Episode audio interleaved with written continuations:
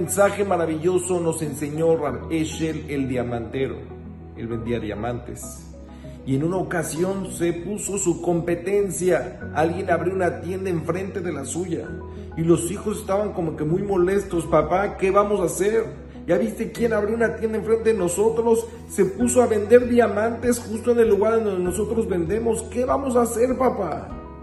Y él les dijo, ya van a ver lo que vamos a hacer. Esher el diamantero fue con la competencia y le dijo, quiero hablar muy seriamente contigo. Y el otro le dijo, sí, dígame, que le puedo ayudar. Dice, mira, estás empezando este negocio de diamantes. Quiero que sepas que llevo ya muchos años en esto. Y te puedo decir quiénes son buenos clientes, quiénes pagan bien, quiénes no te conviene meterte con, con ellos. Mira, dentro de los proveedores, estos son los proveedores buenos, este aquí puedes encontrar mejores precios. Y así le empezó a dar todos sus secretos, sus tips. Estás empezando ahorita este negocio, hay muchas herramientas que no tienes que invertir ahorita en ellas porque se usan muy poco y son muy caras. Cuando necesites alguna de estas herramientas, con mucho gusto ven con nosotros y te prestamos esa herramienta. No vale la pena que inviertas ahorita. El señor de la competencia se quedó sorprendidísimo. Oye, pero no, entiendo. Soy tu competencia. ¿Cómo me das todos tus secretos y cómo me das, me brindas esa ayuda? ¿De dónde sacaste esa fuerza? dijo, la verdad es que yo aprendí de los caballos. Como de los caballos, sí. ¿Sabes cómo toman los caballos el agua? Se acercan al río y empieza el laguito ahí, empiezan a tomar agua, pero cuando empiezan a tomar agua ven su reflejo en el agua y piensan que hay otro caballo tomando agua que le está quitando su agua. ¿Qué hace el caballo?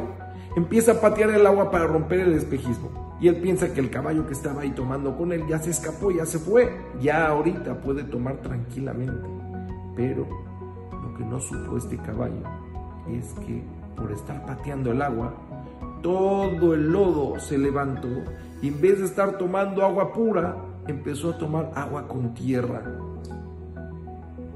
Me dijo Rab Eshel, lo que es tuyo es tuyo. Cuando tú piensas que hay alguien quitándote tu parnasá, es nada más el reflejo del otro caballo, no hay nadie más. Boreolam te está mandando lo tuyo y lo que es tuyo nadie te lo puede tocar.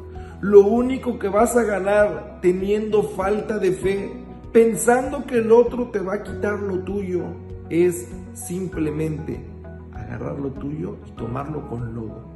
Que lo tuyo que podrías tomar rico, puro, te venga con pura tierra y puro lodo.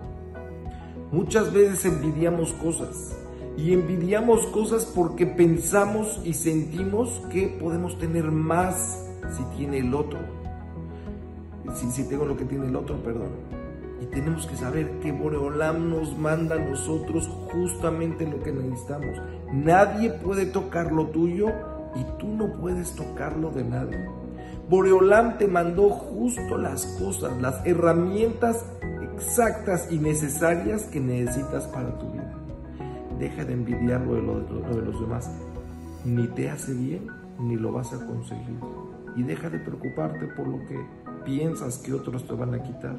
Nadie puede tocar lo tuyo.